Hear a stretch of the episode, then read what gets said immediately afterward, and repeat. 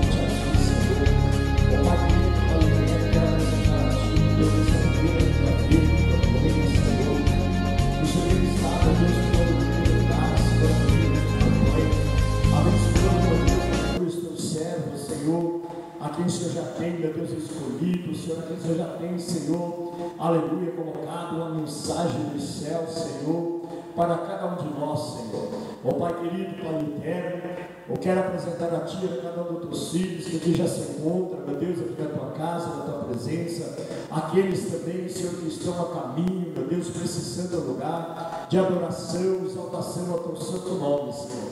Guarde, meu Deus, a cada um, Senhor, aleluia. Traga ao Senhor debaixo da Tua paz, da Tua graça, Senhor. E o Teu nome, Senhor, está sendo aqui glorificado. Ó Pai querido, Pai eterno, quero aproveitar neste momento, Senhor, aleluia, que já nos encontramos, meu Deus, aqui no único Espírito, Senhor, aleluia, no único pensamento direcionado a Ti, Senhor, que sucode todas as coisas, e quero apresentar a Ti, meu Deus, aquele Senhor, que se encontra, meu Deus, aleluia, com essa enfermidade, Senhor, aleluia, do coronavírus, Senhor, e também aqueles, meu Deus, que se encontram, seca, Senhor, dessa enfermidade, Senhor, mas eu não agora nesse momento, Senhor, que o Senhor está nos encontrando, Senhor, nos visitando a minha família, Senhor, visitando a minha casa,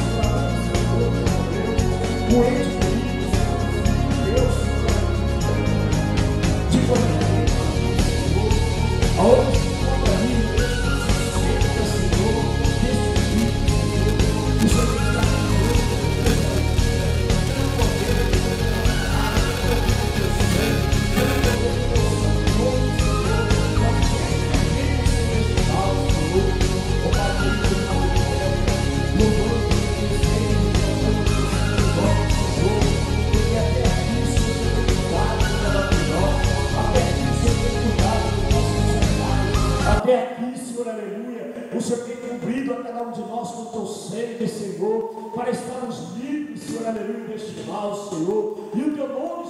senda tem glorificado. Ó Pai querido, Pai eterno, quero apresentar a Ti, Senhor, aleluia, o Espírito Santo de Deus, a cada departamento desse ministério. Quero apresentar a Ti, Senhor, os levitas desta casa, Senhor a quem o Senhor tem escolhido, a quem o Senhor tem capacitado, Senhor, para estar louvando, agradecendo, exaltando, aleluia, o teu santo nome, Senhor. Ó Pai querido, Pai eterno, eu creio, Senhor, aleluia, o Espírito Santo de Deus, aleluia, que nessa campanha, Senhor, muitos, Senhor, serão despertados, Senhor, muitos, Senhor, aqueles, Senhor, aleluia que já tem perdido, Senhor, a sua identidade, Senhor, que já tem esquecido, meu Deus, da sua identidade, Senhor, mas ela está sendo despertado pelo poder da tua palavra, despertado pelo teu Espírito Santo, Senhor, e o teu nome, Senhor, está sendo aqui glorificado, em nome do Pai, do Filho e do Espírito Santo de Deus, aleluia. Você coloca de pé em nome de Jesus, dando uma linda salva de palmas ao nosso Deus. Aleluia! Deus recebeu de toda honra e de toda glória. Amém? Aleluia! Você nos dá abrir esse livro, a palavra do Senhor, o livro tema desta campanha, aonde nós estamos, irmãos, iniciando hoje, a primeira quinta-feira, aleluia, dessa campanha. Amém? Aleluia! Irmãos, como eu disse, muitos já têm perdido a sua identidade. E aqui nós vemos, irmãos, que a nossa identidade é o céu. É, nós estamos caminhando rumo ao céu. O interessante, irmãos, é diante da sociedade, diante dos países, o que nós, que faz, o que nos distingue, aleluia, como cidadão brasileiro, ou outra da nossa unidade, é a nossa identidade. Mesmo que ele me conhece, mas ele esfregando a minha identidade, ele sabe ali quem é meu pai, qual é o meu nome, aonde eu nasci, quantos anos eu tenho, é o que me distingue né, na, diante da sociedade. É a nossa identidade, aquela carteirinha né, que você tem lá com a sua foto, essa aí que distingue você, a sua identidade diante da sociedade. E nós vemos, irmãos, o que nos, o que nos distingue como cidadãos do céu. É o nosso caráter, amém? É, nosso, é o nosso temor diante de Deus. É nós estarmos nos santificando, é nós estarmos na presença de Deus, aonde nós passamos, para quem olhar para mim, para você, para sua família, reconhecer que realmente você é um homem de Deus, que realmente você é uma mulher de Deus. Amém? No livro de Filipenses, no capítulo de número 3, vamos ler apenas dois versículos, o versículo tema, que é o versículo 20, e o versículo 21, aonde diz assim: Mas a nossa cidade está no céu, da onde também esperamos o Salvador, o Senhor Jesus Cristo. 21 que transformará o nosso corpo abatido para ser conforme o seu corpo glorioso, segundo o seu eficaz poder de sujeitar também a si todas as coisas. Amém? Vamos repetir o versículo 20 todos juntos? Amém? Se até se puder, já tem aí na tela, amém? Vamos olhar no telão, amém? Acompanhe no telão para lermos tudo na mesma Tradução, amém? Um, dois e três, amém? Mas a nossa pátria está no céu, da onde também guardamos um Salvador, o Senhor Jesus Cristo, amém? Quem está guardando, aleluia, o Salvador, amém? Aleluia, o Espírito Santo de Deus. Senhor meu Deus, damos-te graça, Senhor, aleluia, por essa palavra, Senhor. E nós guardamos, meu Deus, aleluia, a tua vida, Senhor. Aleluia, estará, meu Deus, aleluia, buscando, Senhor, a tua igreja, a igreja, Senhor, aleluia, remida, lavrada, meu Deus, pelo teu sangue, Senhor. Quando o Senhor estará buscando, Senhor, a tua igreja, Senhor, sem ruga, sem mancha, Senhor, e que nós vamos estar, meu Deus, pronto, Senhor, para esse grande dia, Senhor, que nós não viemos, Senhor, perder a nossa identidade, Senhor, para quando esse dia chegar, Senhor, aleluia, nós seremos, Senhor, Senhor, aleluia, em nome do Pai, do Filho e do Espírito Santo de Deus, amém? Dá mais uma linda salva de palmas ao nosso Deus.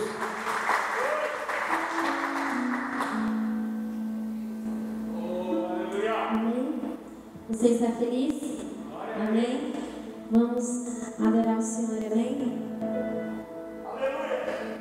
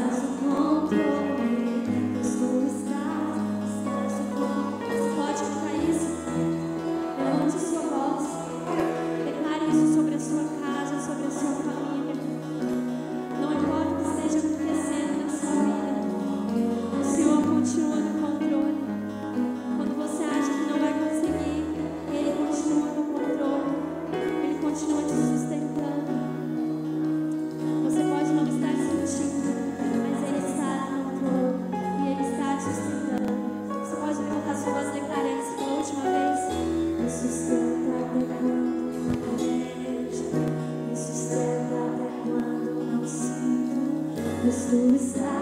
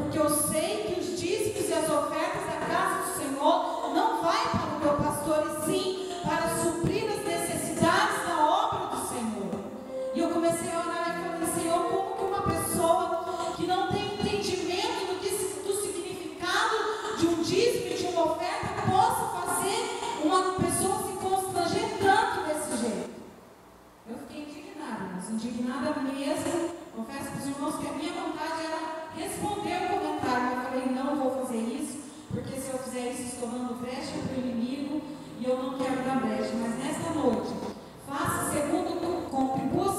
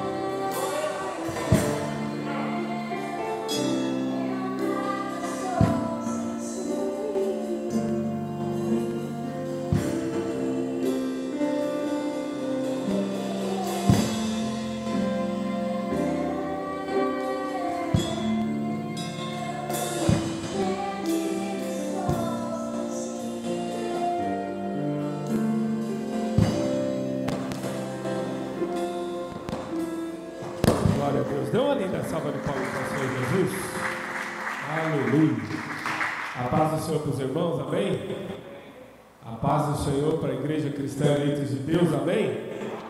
Boa noite a todos, que Deus te abençoe, você pela internet também. Que nesta noite Deus possa continuar falando ao teu coração. Amados, nós vamos dar os avisos aqui.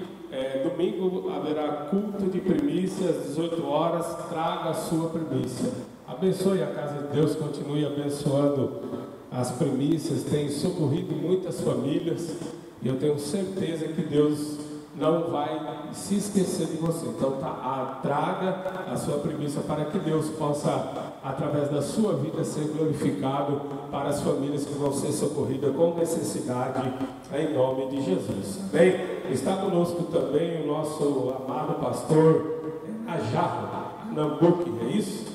Glória a Deus. Coloque de pé, por gentileza. Vamos dar um bem-vindo para ele. E também já vamos estar orando pela palavra do Senhor, queremos ouvir Deus falar mais através do servo do Senhor. Diga assim comigo, Pastor Najarro, seja bem-vindo e deixa Deus te usar poderosamente. Amém? Deus te abençoe em nome de Jesus Cristo. Pastor Najarro, como no altar, nós vamos estar orando por ele. Agora você, sem ir e sem contenda, estenda suas mãos para cá, como diz a palavra, e vamos abençoar o servo do Senhor. Eterno Deus e maravilhoso Pai, em nome de Jesus Cristo, está o teu filho aqui, o pastor, Pai, a qual vai transmitir a tua palavra. Como de sempre, Senhor, pedimos ao Senhor que acrescenta mais um pouquinho ao coração dele, a vida dele, ó Pai. Usa a boca dele tremendamente, sua vida nesta noite, ó Pai. E fala conosco aquilo que precisamos ouvir. Senhor, dá-nos a tua vitória, é o que nós te pedimos, em nome de Jesus. Amém. Dê uma linda salva de palmas ao Senhor. irmãos, alegria que saudar a todos com a paz do Senhor gentileza, abra sua Bíblia em Lucas. Lucas, capítulo 24. A partir do versículo de número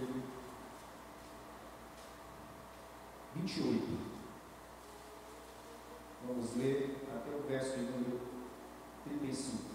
Minha gratidão a Deus por estar aqui mais uma vez.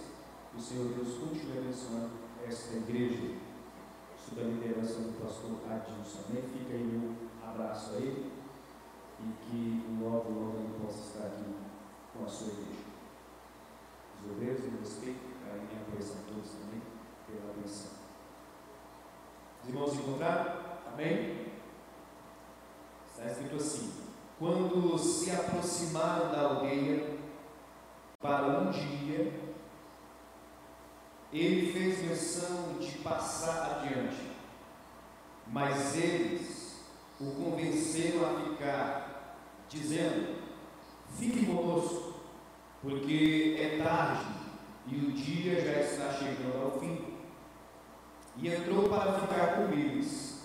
E aconteceu que, quando estavam à mesa, ele pegou o pão e abençoou, depois partiu o pão e deu a eles. Então os seus olhos se abriram e eles reconheceram Jesus. Mas ele desapareceu da presença deles e disseram um ao outro: Não é verdade que o coração nos ardia no peito quando ele nos falava pelo caminho, quando nos explicava as Escrituras? E na mesma hora levantando-se, voltaram para Jerusalém, onde acharam reunidos doze, os onze e os outros com eles, os quais diziam: De fato, o Senhor ressuscitou e já apareceu a Simão. Então os dois contaram o que lhes tinha acontecido no caminho e como tinha reconhecido o Senhor no partir do pão. Amém, meus irmãos? Pode tomar o seu assento.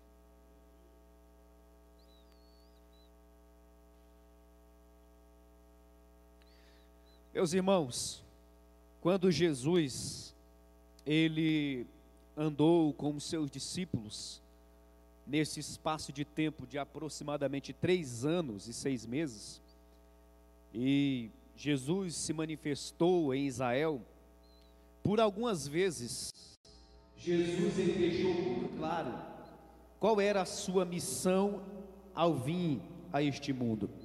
E ele deixou claro que ele seria morto pelas mãos dos pecadores.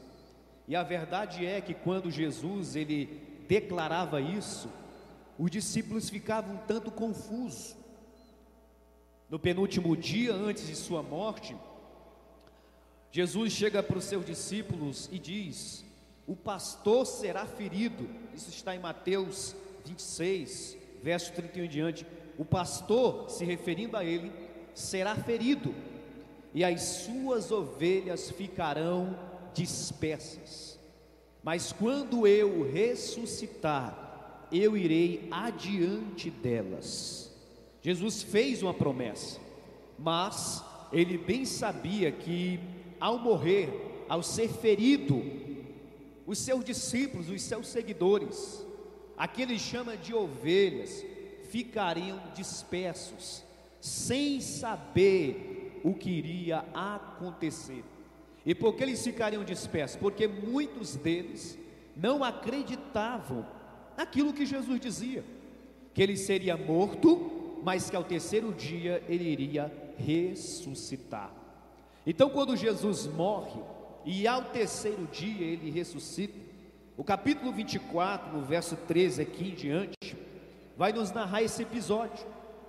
O texto vai nos dizer que dois discípulos, que nós conhecemos como os discípulos de Emaús, eles estavam em Jerusalém e eles estão agora no domingo, talvez entre amanhã, à tarde, eles estão caminhando em direção a uma aldeia. E Lucas vai dizer que essa aldeia estava aqui uma distância mais ou menos de 10 quilômetros era uma viagem relativamente longa a pé, cansativa. Só que eles se dirigiam para essa aldeia, e o texto vai nos dizer que de repente, esses discípulos caminhando para Emaús, conversando entre si, fazendo perguntas, tentando achar uma resposta para tudo isso que está acontecendo. Talvez o que eles estão se perguntando é: será que ele não era realmente aquilo que nós pensávamos que ele era? Eles estão interrogando, eles estão tentando achar uma resposta. E de repente o texto vai dizer que Jesus entra no meio deles. Só que o texto vai dizer que eles não reconheceram a Jesus, porque os seus olhos estavam como que fechados. Eles não conseguiam identificar quem era esta pessoa que estava ali entre eles. O que eu acho interessante, irmãos, é que nós vamos ver esse cenário. Aqueles que andavam com Jesus, eles estão dispersos, desacreditados. Muitos deles estão voltando às suas antigas rotinas, que é o caso desses dois discípulos. Com essa atitude, eles estão dizendo: acabou. Isso não passou de uma ilusão. Vamos voltar a, a fazer o que nós fazíamos antes. Mas de repente Jesus entra no meio deles, irmãos. Lembra do que eu acabei de dizer? Eles fazem parte das ovelhas do aprisco de Jesus. Jesus sabia, eu vou ser ferido, mas quando eu ressuscitar, eu irei adiante das minhas ovelhas. O que eu acho extraordinário, irmãos, é que depois de tudo que esses discípulos viram, experimentaram, vivenciaram com Jesus, eles estão meio que dando as costas para Jesus, mas mesmo assim, Jesus está indo ao encontro deles. Louvado seja o nome do Senhor. Meus irmãos, Jesus ele tem as suas ovelhas. Amém? E nenhuma das suas ovelhas se perderão, não por causa das ovelhas em si, mas porque o bom pastor está disposto a ir até as últimas consequências por causa de suas ovelhas. Ele disse: o pastor vai ser ferido, mas quando eu ressuscitar, eu irei adiante delas. Mesmo depois de tudo que esses discípulos viram, se fôssemos nós, né? Nós daríamos as costas para essas ovelhas. É isso que vocês querem? Então tá bom, siga o seu caminho, mas Jesus não. Jesus vai ao encontro desses dois discípulos para trazê-los de volta a um relacionamento com Ele. Meus irmãos, Jesus entra no meio deles e Jesus, percebendo que, ele, que eles conversavam entre si, perguntou: O que vocês estão falando? E um dos discípulos, que Lucas identifica como Cleopas, vai dizer assim, meio assustado: És tu peregrino em Jerusalém? Não sabe dos últimos acontecimentos? Ele está falando do que aconteceu com Jesus. E ele começa a dizer: Não, o que aconteceu? Então eles dizem: Jesus o Nazareno, um profeta poderoso em obras e palavras, diante de Deus e diante dos homens, o qual os principais dos sacerdotes e as autoridades o entregaram para ser condenado à morte de crucificação. Olha o que eles vão dizer, igreja. Nós pensávamos que ele havia de remir, isto é, resgatar, salvar Israel. Salvar de que, igreja? Salvar do jugo opressor do Império Romano. Israel, como todas as outras nações, estava debaixo, irmãos, da autoridade do Império Romano. Isso era um jugo para Israel, e todo Israel estava aguardando a libertação que eles pensavam que o Messias iria trazer. Veja, com essas palavras nós estamos identificando, é importante você atentar para isso. Por que, que eles estão desistindo? Por que, que eles estão voltando? Por que, que eles estão caminhando em direção para Emaús? Veja, nós esperávamos que ele fosse aquele que havia de remir Israel, mas depois de tudo isso, de sua morte, sua crucificação, já é o terceiro dia, desde que essas coisas aconteceram, é verdade também, vão relatar a experiência que as mulheres tiveram, aí ao túmulo de Jesus, é verdade que algumas mulheres que andavam conosco, nos contaram que elas foram até o sepulcro e a pedra do sepulcro estava removida. Elas encontraram os anjos que disseram: Por que buscar? Lembra, o vivente entre os mortos, ele não está aqui, ele já ressuscitou. Mas mesmo diante das palavras das mulheres, os discípulos não acreditaram, porque diziam eles que elas estavam delirando, não estavam falando coisa com coisa. Meus irmãos, então eles estão voltando para Emaús, tristes, diz o texto, decepcionados, frustrados. Esse era o sentimento, o estado, a condição desses dois discípulos. Perceba, qual é a razão por que eles estão assim? Porque eles, tivi, eles tinham uma visão errada de quem Jesus era. Vou repetir. Por que, que eles estão nesse estado? Nessa condição, com esse sentimento de tristeza, decepção, frustração, porque eles tinham uma visão errada de quem Jesus era. Voltar para Emaús depois da morte de Jesus, é porque aquilo que eles pensavam de Jesus não aconteceu. O que que todo judeu, sem exceção, esperava do Messias? Você sabe? Eles esperavam o Messias político. Um Messias poderoso, o Messias que ia subjugar os seus inimigos e os inimigos de Israel. Na mente dos judeus, jamais eles concordariam com a ideia de um Messias sofredor, que seria humilhado, açoitado, morto pelas mãos dos pecadores. Deixa eu fundamentar o que eu estou dizendo. Você se lembra de Jesus? Quando disse para Pedro, quando Pedro declarou: Tu és o Cristo, o Filho do Deus vivo, quem lembra? Depois de Pedro declarar isso, Jesus começou a dizer aos seus discípulos o que? Acerca da sua morte, que ele seria crucificado, que ele seria morto pela mão dos homens. Quando ele começou a falar do seu sofrimento, sabe o que Pedro disse? Num tom de repreensão: Senhor, tem dó de ti mesmo larga a mão desse negócio de cruz, larga a mão desse negócio de sofrimento, para com essa comiseração. O que Jesus diz para ele? Arreda Satanás, porque não entende das coisas de Deus, senão das coisas de homens. Tu não entende das coisas que são de cima, senão das coisas de baixo. Por que que Pedro disse isso? Porque ele também jamais, irmãos, concordaria com a ideia de um Messias sofredor, mas de um Messias triunfante.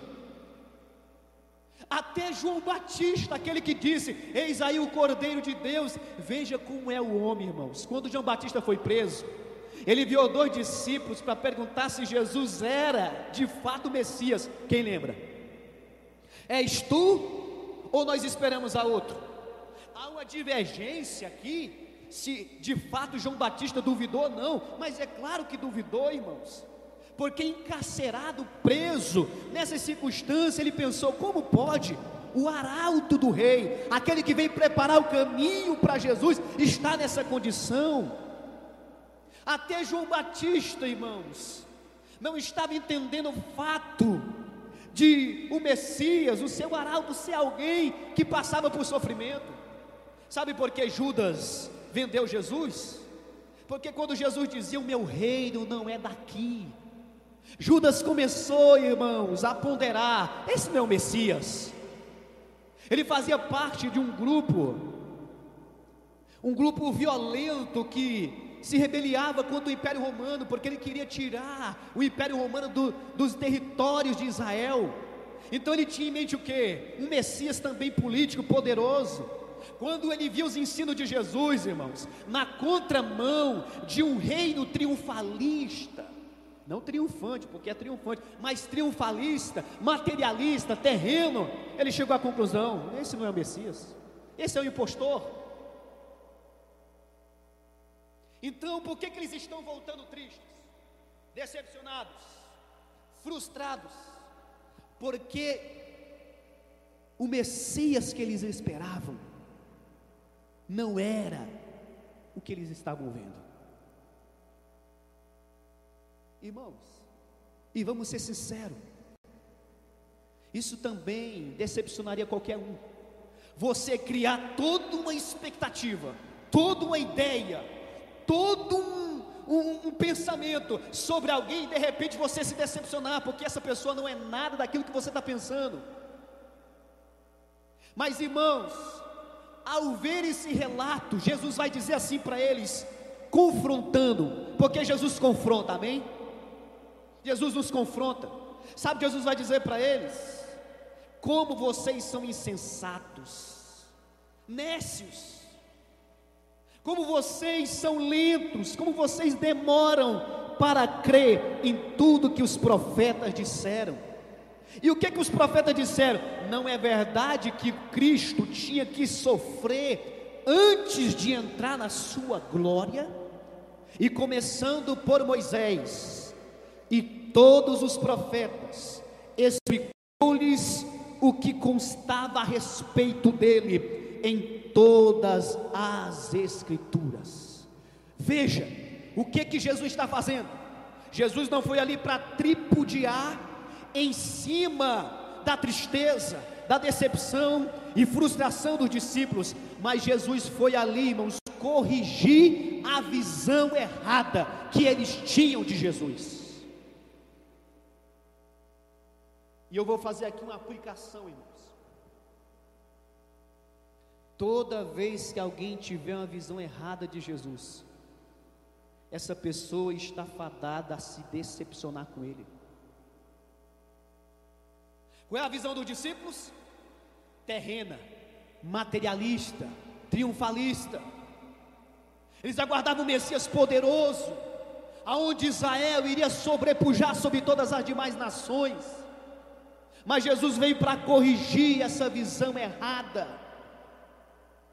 E a aplicação que eu faço, irmãos, para nós é essa, porque nós temos visto, não fora, mas dentro das igrejas, muitas pessoas, não são poucas, que estão decepcionadas com o Evangelho, que estão frustradas com a igreja, que estão desanimadas em servir a Deus, sabe por quê? Porque pregaram, ensinaram, proclamaram para essas pessoas um outro Evangelho, o Evangelho de facilidade, o Evangelho de prosperidade, o Evangelho que você barganha com Deus, você dá isso para Deus e Deus te dá aquilo. Eu quero adiantar, irmãos. Deus não deve nada para ninguém. Este Evangelho faz as pessoas se, dece se decepcionar com Cristo, com o Evangelho, com o reino, com a obra de Deus, porque elas criam a expectativa e Deus não faz, irmãos, promessas na, no, no âmbito triunfalista, materialista, no âmbito de uma vida fácil. Irmãos, o Evangelho não é um convite a você crescer na vida, a você ser uma pessoa próspera financeiramente, a você ter uma vida fácil, pelo contrário, o convite do Evangelho é claro: aquele que quiser vir, esteja consciente disso, negue-se a si mesmo, tome a sua cruz e siga, porque aquele que procurar salvar sua vida aqui, dando o seu jeito, ah, vai perder a vida, mas aquele que perder a vida por causa de Cristo e do seu Evangelho, acha-la na eternidade, e Jesus vai dizer, do que adianta o homem ganhar o mundo inteiro e perder a sua alma. Os irmãos estão entendendo o que eu quero dizer? Tem pessoas decepcionadas, irmãos, desanimadas, frustradas, porque pintaram outro Jesus para ela. Um Jesus que veio, irmãos, com propostas de soluções imediatas. Deus vai te tirar dessa luta, e se Ele não quiser tirar, irmão? Deus vai mudar essa situação e se Ele não mudar? Tem pessoas aí, irmãos, criando falsas expectativas. Tem pessoas aí fazendo promessas, irmãos, no nome de Deus que Deus nunca fez. E isso gera o que? Frustração, decepção, tristeza. Quando se prega um outro evangelho. Veja, irmão, muitas pessoas estão vindo para Cristo para subir na vida, mas o símbolo do cristianismo não é uma escada, é uma cruz que nos ensina a renunciar, irmãos, às coisas deste mundo, porque a gente já encontrou um tesouro muito maior, a saber, Jesus Cristo. Louvado seja o seu nome. Esses dias eu vi algo muito interessante, eu quero compartilhar com os irmãos. Evangelho, irmão, não é Aladim. Lembra do Aladim? Quem lembra? Não é Aladim onde tem lá o, o, o. Qual é o rapaz lá da. O gênio da lâmpada. Evangelho não é Aladim onde tem o, o, o gênio da lâmpada que pega você. Quais são os seus desejos? Não, irmãos. Evangelho, irmão, é um convite para que nós venha e realize todos os nossos sonhos, nossos desejos, as nossas, os nossos ideais, não. Sabe o que é evangelho? É Deus ter nos escolhido na eternidade passada. Cristo ter morrido por causa dos nossos pecados e o Espírito Santo vir e nos capacitar não fazer os nossos desejos, mas a vontade do Senhor através de sua palavra. Isso é evangelho. E se nós não tivermos essa visão de Cristo, nós estamos fadados ao fracasso espiritual, porque nós criamos falsas expectativas, nós temos percepções erradas, nós temos uma visão distorcida do Evangelho.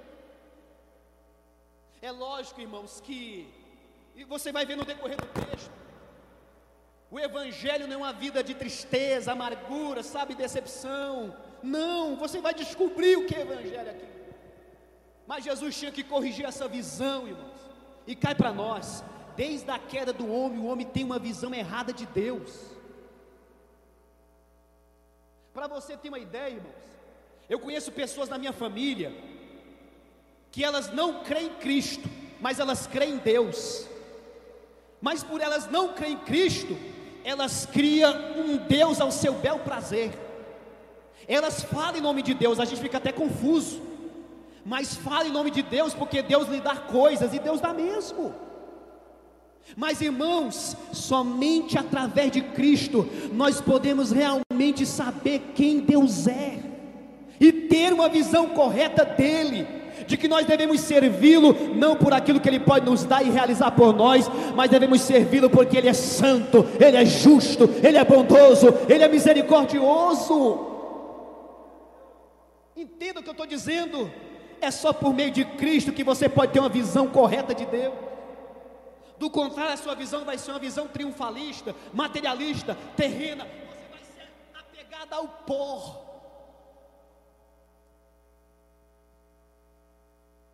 Numa crise dessa, tem pessoas desesperadas, sem saber o que vai acontecer. É porque está apegada ao pó, não está apegada ao que é eterno. Quando nós estamos apegados ao que é eterno, a gente nem se preocupa, irmãos. Se a gente vai perder o carro, a gente aprende a andar de ônibus. É como a Paula, a gente vai aprender, não é da noite para o dia. Eu aprendi a estar contente em toda e qualquer situação. Eu aprendi a ter abundância, mas aprendi também a ter é, alegria na escassez. Sabe por quê? Eu posso todas as coisas naquele que me fortalece. Mas pode ver, as pessoas estão desesperadas porque estão apegadas ao pó. Tem uma visão triunfalista desse Cristo. Decepção, frustração, caminho, rota da desistência. Emaús lhe espera se essa é a tua visão de Cristo. Mas eu louvo a Deus, irmão, porque se nós somos ovelha dele, ele não vai nos deixar com a visão errada. Ele vai ajustar a nossa visão e quando a nossa visão é ajustada com a vontade dEle, aleluia, o resultado, irmãos, é glorioso. Eu quero fazer uma pergunta para você, irmãos, porque eu tenho aprendido a pregar fazendo perguntas para que você pense juntamente comigo. Eu não quero te levar apenas uma estasia, onde você levanta a mão, glorifica. Não, não, não, não. Eu quero fazer você pensar, porque crê também pensar qual é a tua visão acerca do Evangelho. E eu faço essa pergunta preocupado, porque se ela estiver errada, Emaús te espera. Nós só caminhamos na direção certa quando a nossa visão está certa. E Jesus foi ao encontro deles para realinhar a visão deles. E qual foi o método? Qual foi o recurso que Jesus utilizou?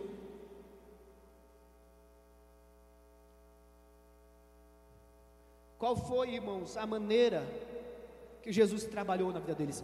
Veja, eles estão frustrados, decepcionados, abatidos. Sabe o que Jesus vai fazer? E começando por Moisés e todos os profetas, explicou-lhes o que constava acerca dele em todas as Escrituras. Uma pergunta para vocês: nos dias de Jesus, já existiu o Novo Testamento? Só existiu o Antigo, é por isso que ele diz: começando por Moisés e os profetas. Quem são os profetas aqui? De Gênesis a Apocalipse. A, a Gênesis a Malaquias. Jesus, irmãos, fez um curso intensivo com ele, o que achava-se dele em toda a Escritura. Deixa eu adiantar algo aqui, irmãos. Veja o que Jesus disse ele explicou tudo o que se achava dele. A Bíblia, a Escritura, a palavra de Deus é para nós, amém? Mas é tudo sobre ele. Jesus é o centro das Escrituras, Jesus é o eixo das Escrituras.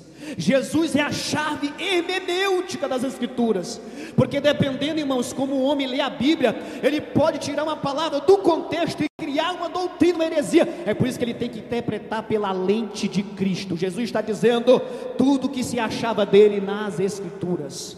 A Bíblia, irmão, não é um manual como se tornar rico, não é um manual como fazer guerras, não é um manual de vingança, não é um manual, irmãos, antropocêntrico. A Bíblia é um livro do começo ao fim sobre o Filho de Deus. Ele disse, irmãos, para os fariseus, para os religiosos: examinai as Escrituras, porque são elas que testificam de mim. Louvado seja o nome do Senhor. Eu pergunto para vocês: estão usando ou não? A Bíblia, irmão, para tantas outras coisas. Nós temos que ir para a Bíblia para achar Jesus, irmãos. É tudo sobre Ele. Você está entendendo o que eu estou dizendo aqui? É tudo, tudo, tudo sobre Ele. O que eu acho extraordinário é que Jesus, irmãos, ao ressuscitar, pense comigo, ele poderia chegar no meio dos dois discípulos e falar assim: Surpresa! Eu estou vivo. Sim ou não? Ele podia chegar lá, ei, eu voltei. Ele podia simplesmente falar assim: Eu estou vivo, eu ressuscitei. Para onde vocês estão indo? Mas a Bíblia diz que os seus olhos estavam como? fechados, para que eles não reconhecessem Jesus. Não fique com medo de pensar isso. Foi o próprio Jesus que fechou os olhos dele. E eu explico por quê. Porque Jesus não queria que eles tivessem a experiência de reconhecê-lo de maneira mística, isto é, esotérica, misteriosa. Não! Você já viu gente assim? Irmãos, eu fui pregar no culto domingo e uma mulher começou a contar todos os sonhos dela, irmão, entregar para a igreja. Esoterismo, mistérios. Não, não, não, não, não. Não é assim que a igreja do Senhor é guiada e edificada. Jesus não chegou e falou assim: Eu estou vivo, não. Os seus olhos estavam fechados. O método que Jesus utilizou foi a Escritura, porque Jesus queria que eles reconhecessem Jesus pela palavra, pela Bíblia, pelas Escrituras, e é assim que Deus, irmãos, quer que nós cresçamos na graça e no conhecimento de nosso Senhor e Salvador Jesus Cristo. Abandone, irmãos, o esoterismo, abandone o ocultismo, abandone essas revelações misteriosas que só deixa você mais em dúvida ainda. Siga pela palavra, siga pela Escritura, siga pela Bíblia Sagrada. Aqui está tudo que nós precisamos saber para vida e piedade. Leia 2 Pedro capítulo 1, verso 2 e 3. Pedro disse: tudo que nós precisamos para a vida e para a piedade, Deus já nos deu pelo seu divino poder, como Pedro, pelo conhecimento daquele que nos chamou para a sua glória. É através da palavra, irmãos, que você conhece a Deus e a vontade dele. É através da palavra que você cresce, que você amadurece, que você progride na fé. Eu não tenho medo de dizer isso, irmãos. Mas infelizmente tem gente buscando outros métodos outros recursos. Mas Deus não fala, eu fico com a palavra. Isso, irmão, tem trazido tanta confusão para o meio evangélico. Mas Deus não falou, Ele fala aqui. Ele pode falar? Pode, porque Ele é Deus, irmão. Ele é Deus, Ele pode falar, gente, mas irmãos, Quase dois mil anos esse livro aqui tem sido preservado. E as pessoas têm buscado informações em outras fontes. Irmãos, aqui tem tudo que você precisa para o seu casamento, para a sua família, para o seu trabalho. Eu não estou dizendo, eu não sou louco, que a Bíblia tem resposta para todas as coisas. Isso é um exagero, às vezes, que a gente quer falar. A Bíblia, irmão, não tem resposta para todas as coisas, mas ela é como um óculos que nos ajuda a enxergar como devemos encarar a vida. Nem sempre Deus vai te responder tudo, mas você vai achar na palavra: Eu estou contigo, não temas, continua, continua servindo a mim, continua adorando. Irmãos, é isso que a palavra de Deus tem para nós. Veja o método que Jesus usou para ser conhecido no meio deles foi explicar as Escrituras, especificamente aquilo que Jesus explicou. Ele passou por Gênesis 3,15, quando o próprio Deus disse para Adão: Da semente da mulher nascerá um que ferirá a cabeça da serpente. Talvez Jesus, irmãos, usou aquele, aquele acontecimento de Abraão, quando Deus pediu Isaac e quando ele foi sacrificar o seu filho, o anjo bradou e disse: Abraão, levanta os teus olhos. E quando ele viu, ele viu um cordeiro, irmãos, que substituiu Isaac. Isso apontava para Cristo, o cordeiro de Deus que veio ao mundo para tirar, irmãos, os homens do seu pecado. Talvez ele passou por Moisés, quando o próprio João, no Evangelho capítulo 3 aqui, vai dizer que aquela serpente, irmãos, era uma tipologia de Cristo que seria levantado, e quem olhasse para aquela serpente era salvo, assim como quem olha para Jesus também é salvo do veneno dos seus pecados. Jesus explicou, talvez, Isaías 53, o servo sofredor. Jesus está explicando, sabe o que para esses discípulos? Ei, a minha morte, a minha ressurreição, não foi um acidente, não vejo isso como uma surpresa, tudo isso foi profetizado. Eu ia morrer, mas ao terceiro dia eu ia ressuscitar e estou vivo para todo sempre.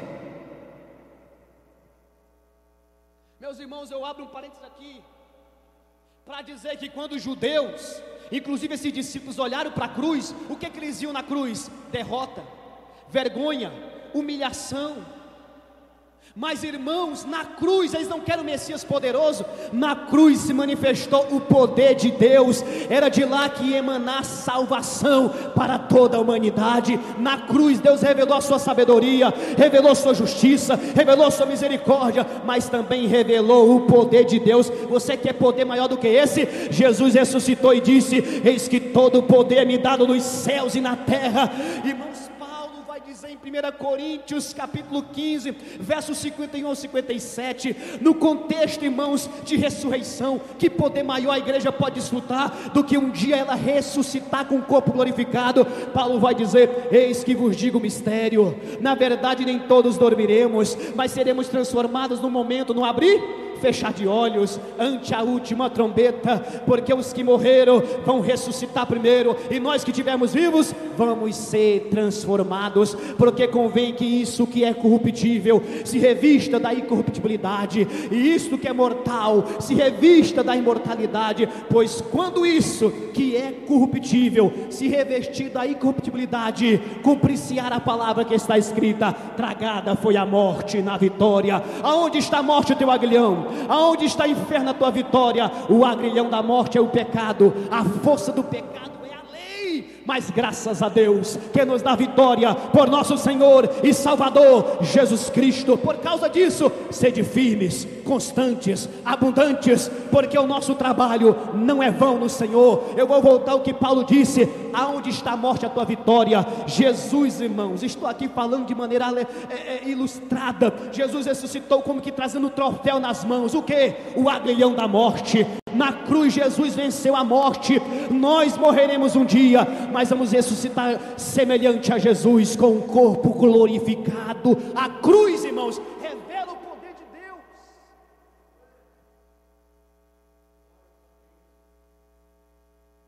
E os discípulos estão frustrados porque não entenderam isso. Eles queriam a libertação do jugo do Império Romano, a derrota de César e de todos seus inimigos. Mas, igreja, atente para isso, por gentileza. Jesus veio para nos libertar de um inimigo muito maior, o pecado. Jesus destruiu o pecado e nos livrou do castigo eterno, porque o castigo que nos traz a paz recaiu sobre Cristo. Jesus veio nos livrar de um inimigo muito pior, a saber, o príncipe das potestades do ar. A Bíblia descreve o nosso estado antes de Cristo. Sabe o que ela diz? Que todos nós andávamos segundo o príncipe deste mundo, mas agora nós somos guiados pelo Espírito. Nós não somos mais filhos da ira, nós somos filhos amados de Deus. E se você não entende, irmãos, a glória dessas verdades, acredite, você está perdendo o seu tempo aqui. Você tem que estar aqui por causa disso. Deus, através de Cristo, nos livrou de uma situação muito mais complexa. A Bíblia diz que por causa do pecado, o nosso estado com Deus era de guerra, conflito, hostilidade, rebelião. Mas Jesus é o nosso mediador entre Deus, irmãos, e os homens e através dele nós somos reconciliados. Podemos nos achegar agora a Deus como filhos, clamando: Ah, papai, que privilégio, irmãos, maior do que esse, a gente pode querer. Posso falar uma coisa para vocês? Eu prego essas coisas com frequência. Aliás, quando eu venho aqui, eu só prego essas coisas. E não estou falando por causa de vocês, não. Mas é nítido em muitos lugares, a cara de decepção das pessoas. Sabe por quê? Elas vêm para a igreja com a proposta de solucionar os seus problemas. Elas querem um evangelho, irmão, no estalar de dedo. Elas querem um evangelho aonde ela, elas buscam coisas terrenas. Aí quando se prega isso, a cara de frustração é certa. Mas eu acredito, irmãos, que dentro da igreja tem uma igreja que está aqui e se Deus não fizer mais nada por ela, ela é alegre no Senhor. Sabe por quê? Ela já entendeu aquilo que Jesus veio fazer na cruz do Calvário. Jesus já lhe libertou de um inimigo muito maior. Já, nos, já resolveu um problema muito maior, muito mais complexo, irmão. Agora nós temos acesso a esse Deus Todo-Poderoso.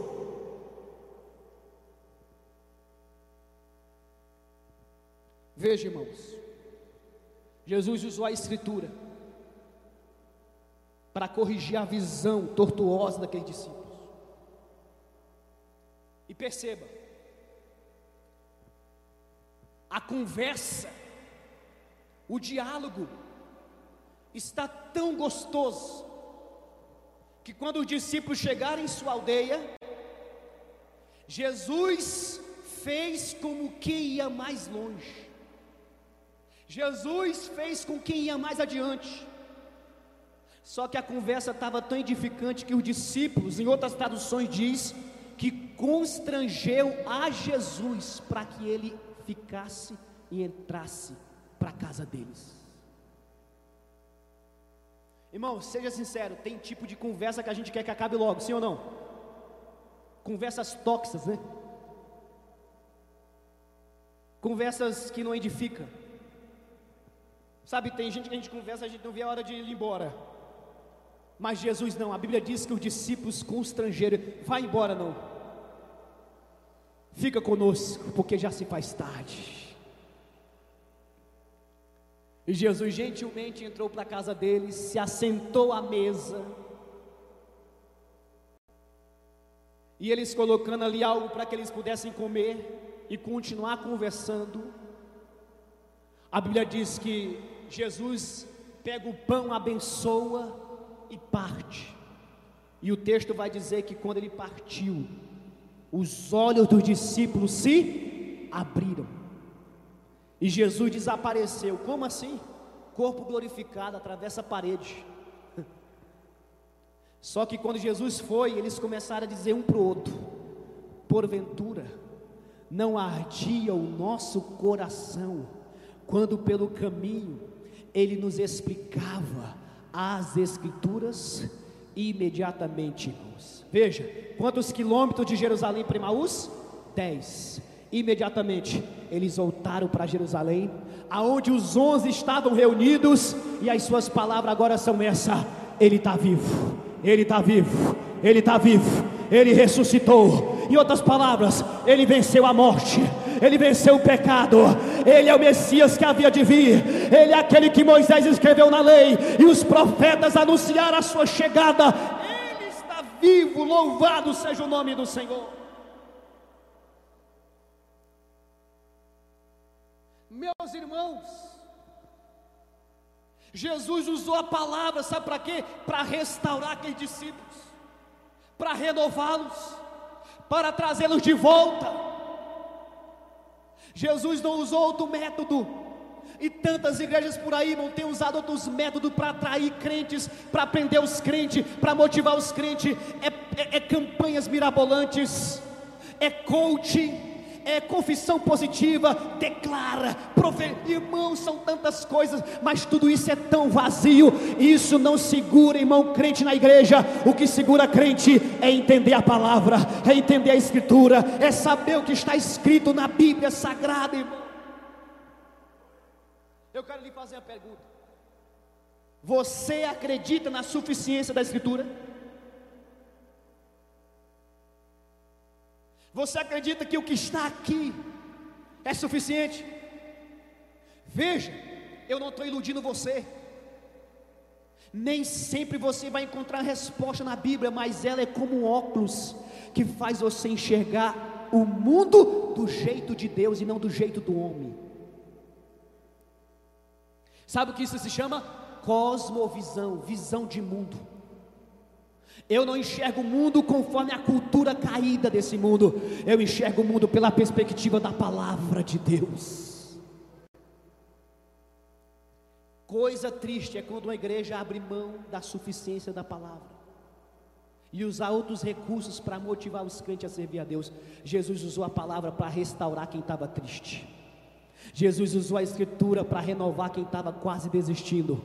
Jesus usou, irmãos, a Bíblia Sagrada, sabe para quê? Para trazer de volta quem estava na direção da desistência. Eu não sei como é que está o teu estado, mas o método que Jesus está usando nesta noite também é a Sua palavra. Nela você encontra tudo para você continuar caminhando, animado na presença dEle.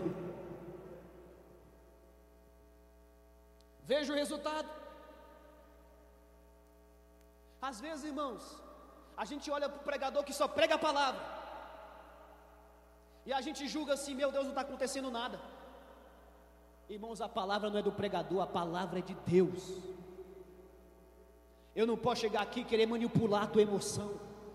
Dizer que eu estou vendo um anjo entrando na igreja, eis que te digo, estou vendo Deus assinar um papel. Não! O meu papel aqui, irmãos, é pregar a palavra com fidelidade, suar se preciso for para trazer o verdadeiro significado dela. O resto quem faz é o Espírito aplicando ao coração dos ouvintes. Enquanto nosso irmão orava aqui por mim, eu dizia como Charles Haddon Spurgeon: Espírito, eu dependo de ti, eu creio em ti, eu necessito de ti. Sabe por quê? Eu alcanço o teu ouvido, mas é o Espírito que alcança o teu coração e faz você sair daqui entendendo que a palavra de Deus é o suficiente para você andar não por vista, porque se você andar por vista, a frustração é certa, mas para você andar por fé, confiando nele em todo o tempo. Palavra, irmão de Deus, não é um jargão vazio, não é chegar aqui, pregar distorcendo o texto e falar que eu tenho palavra, não, é ler o texto, explicar o texto e aplicar o texto. Quem vai garantir os resultados é Deus, irmãos. Paulo disse em Coríntios: eu planto, Apolo rega, mas quem dá o crescimento é Deus, é Deus, irmão, é Deus que faz florescer a semente da Sua palavra. Eu acredito na palavra, irmão. Eu acredito na Escritura. Eu acredito que a gente não precisa forçar, inventar. Não, irmãos. Vamos nos esmerar para conhecer a palavra ler o texto, explicar o texto, aplicar o texto de maneira relevante, e a igreja sair daqui edificada. Eu não estou aqui, irmãos, com o propósito de vocês saírem falando, meu Deus, que pregação forte. Eu estou aqui com o propósito de você entender o que Deus está falando através da Sua palavra. Você quer ver, irmãos, como ela é suficiente? Veja o testemunho dos discípulos. Porventura o nosso coração a parte vital do homem, essencial, a parte mais profunda do ser humano, o coração, ela vai lá. Veja, ela foi no coração.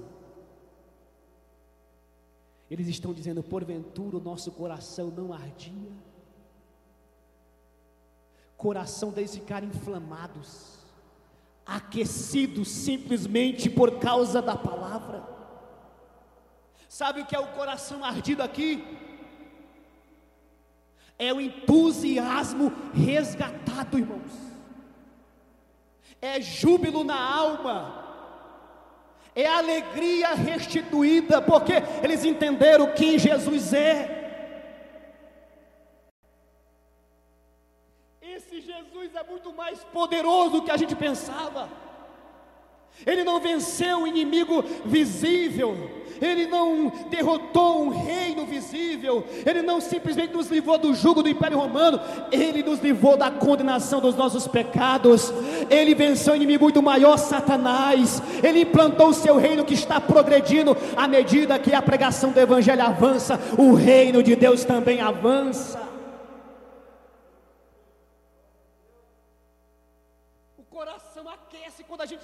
Isso, irmão.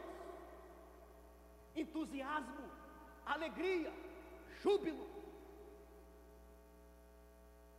A pergunta que eu quero fazer é: se há entusiasmo em teu coração, por você já saber disso, eu vou lhe falar uma coisa. Rejeita esse evangelho que prega um, um outro Cristo. É igual algodão doce, sabe? No começo é doce, ao paladar, mas não tem nenhum nutriente. É que nem chiclete, no começo, irmão, tem gosto, mas depois vira borracha. É ilusório, mas isso aqui, irmãos, mantém o crente de pé mesmo no dia mau. Corações aquecidos, corações inflamados, corações que estão pegando fogo o entusiasmo voltou, a alegria voltou, o júbilo na alma voltou, irmãos. Eles estão vibrando novamente. Veja, eles estão dizendo um para o outro. Irmãos, tudo que nós queremos como obreiros, pastores, ensinadores, é os crentes se encontrarem, não para falar da vida dos outros, não para ficar falando de, de, de, São Paulo. Pode falar, eu também, eu sou botafoguense, pode falar. Mas aonde a conversa, o maior prazer é falar das coisas celestes. Eu não estou falando que ninguém aqui deve ser alienado. A gente vive na terra, irmão. Vai para a praia, joga videogame, joga futebol tem um pregador sendo massacrado porque as igrejas do Nordeste falou que os nossos costumes, a pessoa não pode usar bermuda. Pelo amor de Deus, irmão, que legalismo é esse? Não é disso que eu estou falando, não. É nos encontrar, irmãos, e celebrarmos o nosso Cristo, falarmos da palavra de Deus, louvarmos o seu nome, como disse Davi no Salmo 119. Ah, como eu tenho prazer estar na presença dos santos como eu tenho prazer em estar na Assembleia dos Santos. Oh Senhor, os meus companheiros são aqueles que te temem, irmãos. Eles estavam falando um pro corações aquecidos, irmão, falam da palavra de Deus. Corações aquecidos não derruba quem está caindo, levanta quem está prostrado. Corações caídos diz, irmão, continua crendo. Vamos continuar servindo a Deus. Deus é contigo. Levanta a cabeça. O Senhor não te abandonou. Essa provação está te ensinando a ser mais dependente, mais humilde, mais grata ao Senhor. É essa conversa, irmãos, que corações aquecidos têm. Crente entusiasmado, ele anima um ao outro, sim ou não? Corações aquecidos, estão falando um para o outro.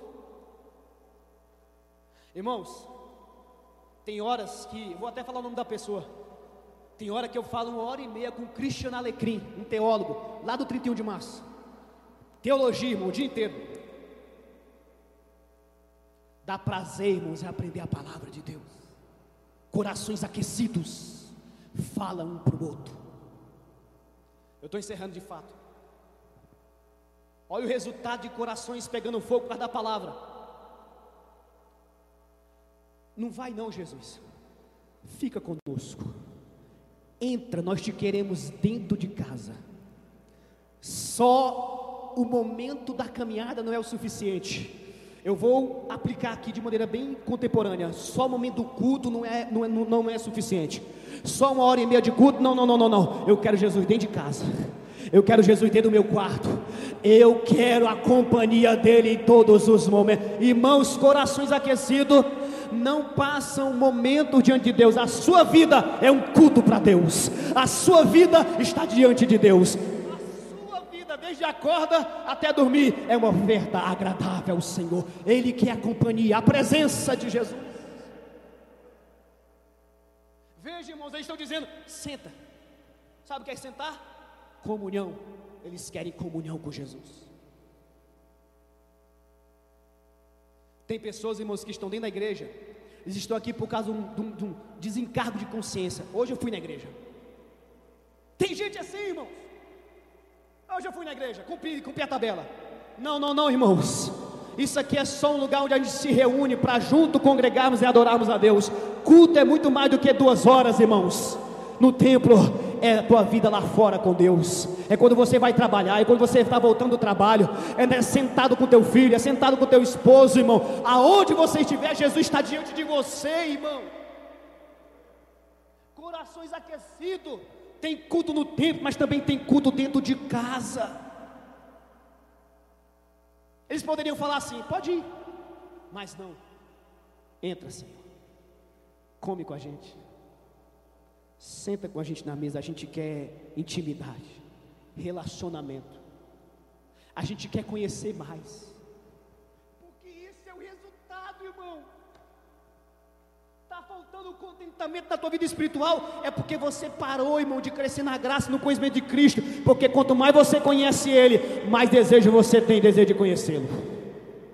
Mais, eu vou repetir: quanto mais você conhece a Cristo, mais você quer conhecê-lo mas você quer crescer na graça e no conhecimento dele. Está faltando alegria? É porque você deixou de crescer na graça e no conhecimento dele. Porque quanto mais você conhece, mais você quer conhecer. Irmãos, o conhecimento de Cristo é o combustível da vida cristã. Você parou, deixou de conhecer ele. Porque quanto mais você conhece, mais vontade você tem de servir a ele no teu próximo. Terceiro resultado. Diga assim comigo para ser uma vez só imediatamente. Sabe o que é isso, irmão? Disposição. Sabe o que é isso? Dinamismo. Sabe o que é isso, irmão? movimento. Imediatamente eles voltaram para Jerusalém. Se fôssemos nós, o que? Caminhar mais 10 quilômetros de novo. Já tinham caminhado 10. 10 quilômetros dá até onde aqui mais ou menos? CTA. Irmão, é longe, sim ou não? Eles já tinham feito uma longa caminhada. Mas depois do coração aquecido pela palavra, imediatamente voltaram. Disposição, irmão. Irmãos, não é possível um crente ser templo do Espírito Santo, ter a palavra de Deus e ser preguiçoso, indisposto, inconstante. Em outras palavras, molenga, cambalear. Não, irmão. Crente com o coração aquecido, ele tem disposição. Ele é pau para toda obra. O que tem para fazer? O que é para fazer? Conta comigo. Eu estou aqui para que der e vier. E não é palavra da boca para fora, não, irmãos. É desejo de fazer a obra para aquele que morreu e ressuscitou por ele. Louvado seja o nome do Senhor. Irmãos, corações aquecidos têm dinamismo.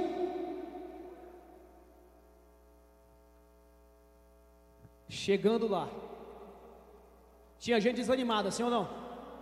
Tinha gente frustrada, tinha gente desacreditada, mas quando ele chegou lá, essas foram as notícias: ele está vivo, ele ressuscitou. Ele venceu a morte, ele venceu o pecado, ele é o Cristo que havia de vir. Irmãos, tinha gente precisando ouvir boas novas pastor, você lembra de Cleópas dizendo para Jesus: Tu és peregrino em Jerusalém, não sabe dos acontecimentos? Em outras palavras, sabe Jesus? Ele morreu, está morto, foi vencido, derrotado. Não era que a gente pensava, portador de más notícias. Agora é portador das boas novas. Ele está vivo, ele ressuscitou. Irmãos, corações aquecidos não são pessoas utópicas, não estão vivendo fora da realidade desse mundo. Nós estamos vendo um mundo, irmãos, onde Bolsonaro falou que o Brasil está quebrado, mas irmãos, a gente não é negativo, a gente não é profeta da tragédia, a gente não é pessoas que vê a vida pela lente do pessimismo, nós somos portadores da boas novas. Jesus está vivo, eu posso crer no amanhã, ele ressuscitou, eu também vou ressuscitar. Sabe o fim que está chegando? Vai ser o começo de uma eternidade com o nosso Deus para todos sempre. A igreja do Senhor é portadora de boas novas, mas seu coração tem que estar tá pegando fogo, irmão.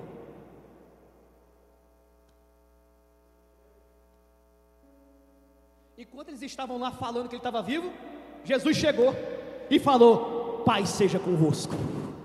Pai seja convosco, irmãos. Vamos ser portador das boas novas, porque Jesus vai chegar e confirmar com paz no coração de quem está nos ouvindo.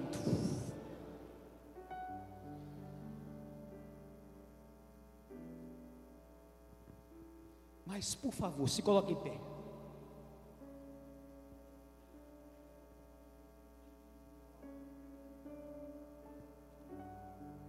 Porque a gente pensa, moça, que o nosso coração vai aquecer assim.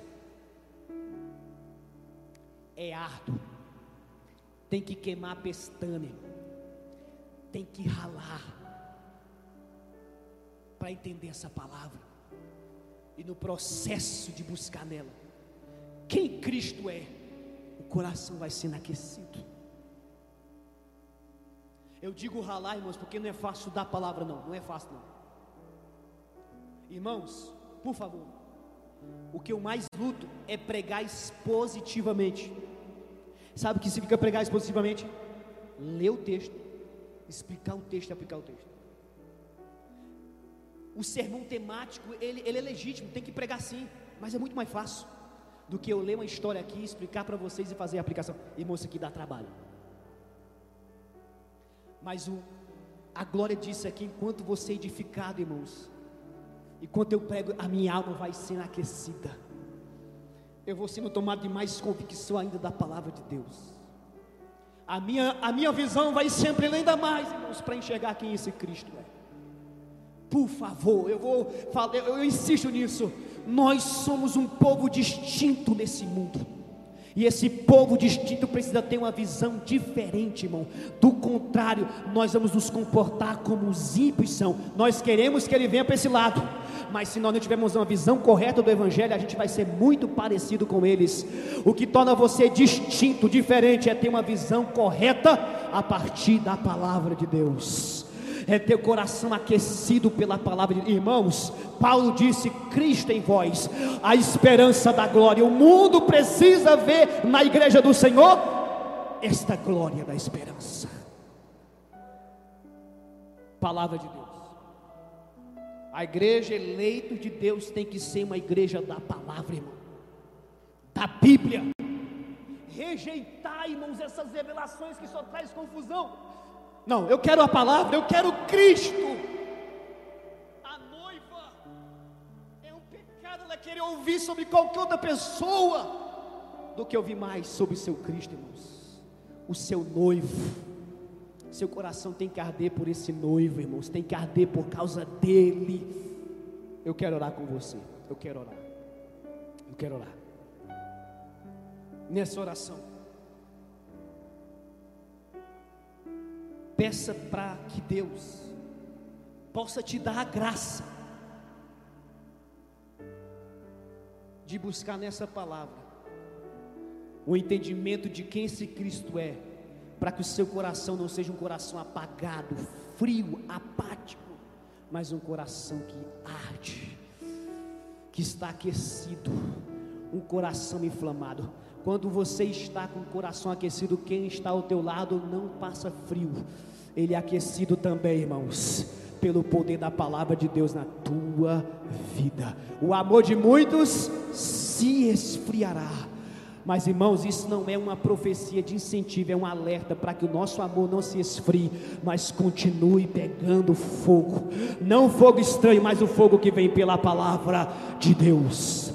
Peça isso a Deus. Ó oh Deus e Pai, a tua palavra foi exposta, Senhor, a tua palavra foi pregada. Ó oh Deus, tudo que nós te pedimos essa noite, não obstante a tantas necessidades que temos, Senhor Ó oh, Pai, é um coração desejoso em aprender da tua palavra. Buscarmos, Senhor Deus, nesta palavra, Senhor, conhecer quem Cristo é, a sua obra, a sua pessoa, os seus ensinamentos, para que em tempos de frieza espiritual, o nosso coração possa estar aquecido, para que nós possamos ter uma visão correta e não distorcida de quem o Senhor é, para que nós possamos ser um povo, Senhor, portadores das boas notícias que o Evangelho traz para esse mundo. Esse mundo está indo de mal a pior, mas o Senhor tem uma salvação eterna que começa a ser desfrutada aqui e agora, ó Deus muda a nossa visão errada do Evangelho. Não nos deixa, Senhor Deus, te servir, ó Pai, por coisas banais, terrenas e temporais. Essas coisas nós conquistamos com o nosso trabalho, com o nosso estudo, fazendo uma boa administração dos nossos recursos. Ó Deus, nós sabemos que o Senhor veio nos trazer foi salvação, foi esperança, foi alegria, foi, ó Deus, o contentamento mesmo quando tudo nos falta, por saber que o Senhor é tudo nas nossas vidas. Ó Pai, alinhe a nossa visão com o teu evangelho. Nos tira da rota de Emaús, a rota da desistência, e nos faz voltar para Jerusalém, Senhor. E proclamar, Senhor, que o Senhor está vivo e reina para todos sempre. Em nome de Jesus, amém. Obrigado.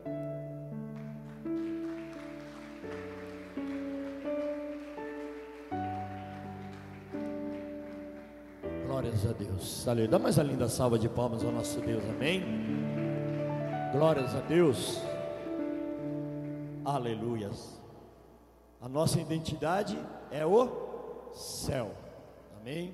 Nós vemos, irmãos, que tem muitos que têm perdido a sua identidade. Pastor Najaro, porque vem atrás de, como foi pregado aqui, de coisas materiais. Amém mas a nossa identidade, mano, é buscarmos o, o caminho dos céus. Amém? Nós vemos que a palavra de Deus diz, lá no em livro de Mateus, capítulo 6, versículo 33, para nós buscarmos o que? Primeiramente, o reino do céu e a sua justiça, e as demais coisas vos serão acrescentadas. A partir do momento, irmãos, que nós façamos isso, buscamos o reino de Deus, a sua justiça, as demais coisas serão acrescentadas. E nós não perdemos a nossa identidade. Hoje nós vemos muitos, irmãos, não poucos, muitos, até pastores, perdendo a sua identidade, porque têm buscado as coisas materiais, têm corrido atrás de heresias, atrás de profetas, mercenários. Não podemos ser dessa forma. Ainda bem que nós estamos aqui, na igreja de Deus, aqui é pregada a palavra de Deus. Ainda bem que nós ouvimos palavra igual o pastor Najaro aqui, pregando, né? A palavra de Deus. A maior profecia é isso, irmão, que foi pregado aqui hoje, em nome de Jesus. Amém? Que Deus abençoe, pastor Najaro, amém? Família, e que Deus continue abrindo as portas da palavra ao pastor em nome de Jesus. Amém? Vamos já estar aqui, já foi dado o aviso. Amém? Vamos estar aqui já agradecendo a Deus. Irmãos, continue orando, amém? Por pastor Adilson e família. Eu creio, irmãos, que domingo ele já estará aqui em nome de Jesus, amém? E toda a família em nome de Jesus. Ele está bem, amém? A família está bem, em nome de Jesus. Está lá, né? Porque tem que cumprir a, a lei, né? Mas ele está muito bem, a família, né? Está ótimo. Eles vão fazer um exame aí, só por fazer, precaução mesmo, né? Por causa de regras, né? mas com certeza domingo ele já vai estar aqui. Amém? Em nome de Jesus. Vamos estar orando, agradecendo a Deus. Senhor meu Deus, primeiramente quero agradecer a Ti, Senhor, por essa palavra, Senhor. Abençoa o teu servo, Senhor, aleluia.